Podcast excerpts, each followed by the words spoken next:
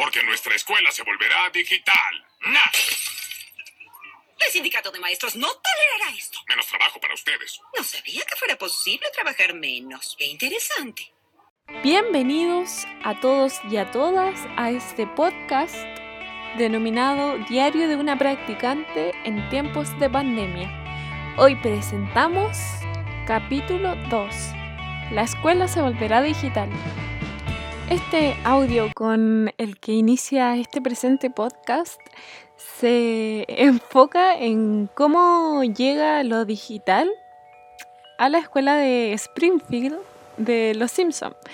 Y yo creo que retrata muy bien lo que en su momento fue la percepción de, de, los docentes antes de la pandemia respecto a las clases en línea. De hecho, la, maestra señala que, mm, que el sindicato de profesores no va a aceptar que solo esté el mecanismo digital para hacer las clases y después se menciona que se supone es menos trabajo. Cuestión que comparado con la realidad actual, en donde ya estamos viviendo una realidad completamente virtual y remota, se puede decir que probablemente no es menos trabajo que el que se hacía anteriormente. Es por esto que este podcast se relaciona directamente con qué pasa con el Internet y qué repercusiones tiene, cómo se desarrollan las clases y cómo partiría yo mi práctica profesional. Quizás lo primero que hay que recordar es que estamos insertos en la era digital que nuestros estudiantes son nativos digitales, es decir, que nacieron ya cuando la globalización y el Internet ya estaba bien desarrollado en, nuestro país, que provoca que los estudiantes tengan esa ventaja del conocimiento sobre, em, sobre las tecnologías. Sin embargo, también se da esta, esta contraparte de que a pesar de que tengan cercanía con las tecnologías, no siempre hay, hay formas de aplicarlo o de desarrollarlo en los diversos contextos.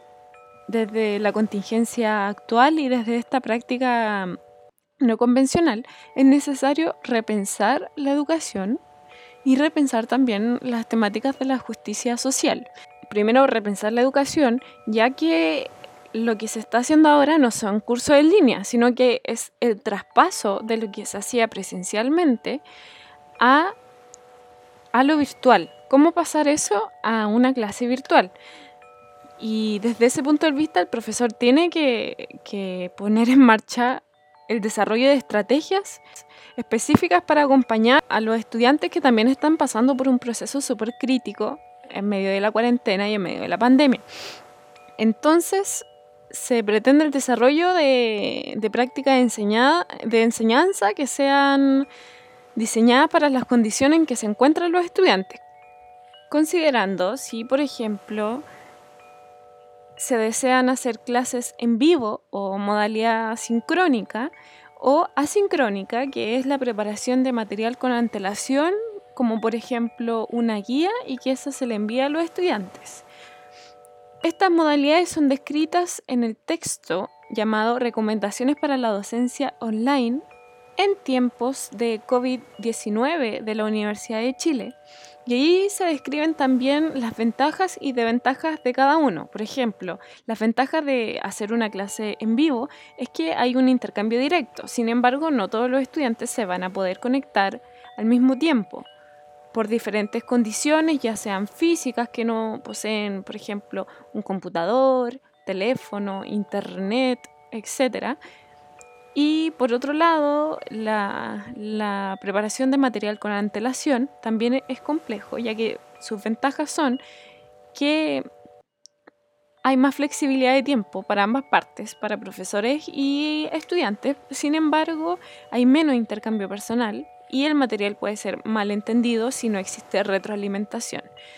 Entonces, desde ese punto de vista, también está el tema de la justicia social que hablábamos anteriormente, que si se cree que todos los estudiantes están en igualdad de condiciones y se proponen medidas estandarizadas, lo que va a hacer esta pandemia a la educación es perpetuar la desigualdad de condiciones de los estudiantes que son completamente diversas. Es necesario que la educación esté enfocada a distintas realidades, que considerar la individualidad de los estudiantes y las priorizaciones que existen ahora. No vamos a priorizar, por ejemplo, el desarrollo de contenidos o una clase ante, por ejemplo, la salud mental de un estudiante. Para finalizar, cabe señalar que es muy relevante considerar la situación socioeconómica y el contexto nacional cuestión que se va a tratar en capítulos más adelante de este podcast.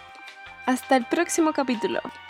Y bueno, ese fue el podcast del día de hoy. Si te gustó este podcast, no te olvides de pegarle una suscribida a Diario de una Practicante en tiempo de pandemia. Y también pegarle una me gusteada y una compartida. Y seguirla en las redes sociales. Hasta la próxima.